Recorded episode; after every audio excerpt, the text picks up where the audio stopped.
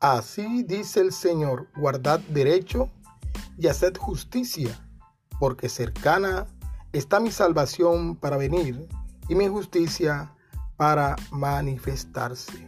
Isaías 56.1. Es necesario estar y guardar los mandamientos, los preceptos y hacer justicia, porque cercana está ese día de nuestra salvación. Pronto ha de venir el Señor y en nosotros su justicia se ha de manifestar. Así que al rayar el alba con Cristo en este postcat, siempre, cada día, para traer una palabra del Señor.